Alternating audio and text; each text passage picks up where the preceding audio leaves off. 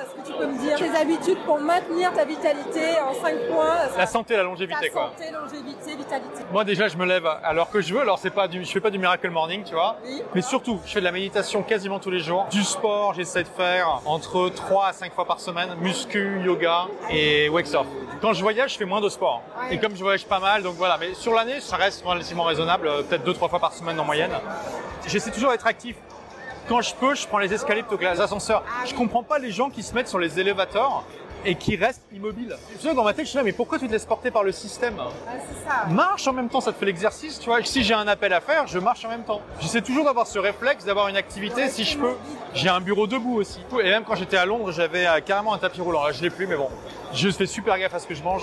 J'ai quand même deux cheat meals par semaine où je fais ce que je veux. Typiquement, je me fais une grosse pizza, j'adore ça. Ah ouais Ah, faut quand même se faire plaisir. Le but, c'est pas non plus. euh, mais oui, je mange énormément de salades, de légumes. euh, Je fais le jeûne intermittent depuis déjà 3 ans et demi. Je suis pas en mode oui, il faut absolument que ça soit 16 heures.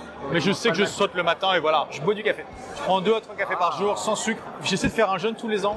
Et là, je vais même me mettre à faire un jeûne de 2 jours tous les 3 mois. Parce qu'en fait, j'arrive facilement maintenant. Là, c'est un jeûne de 24 heures Et là, je fais 48 voire plus. Et c'est facile. Je prends des douches froides tous les jours. Et en fait, j'ai vraiment étudié ce que la science d'aujourd'hui a à dire sur comment tu peux ralentir le vieillissement et rester le plus jeune possible. Et je fais tout ce qui est faisable qui ne demande pas plus de temps parce qu'il y a plein de trucs en fait, c'est juste une question d'habitude. Tout ce que je te dis là, ça ne demande pas plus de temps. Je prends aussi quelques compléments alimentaires. Vraiment, je suis dans le mindset de vivre longtemps en bonne santé. Sport, bonne alimentation, euh, bonne hygiène mentale. Oui, apprendre une langue, j'apprends le portugais depuis des années, stimulation intellectuelle euh, et tout ça. Puis bien sûr aussi ce qui est très important, beaucoup d'amis, relations amoureuses, connectées, euh, etc. C'est important.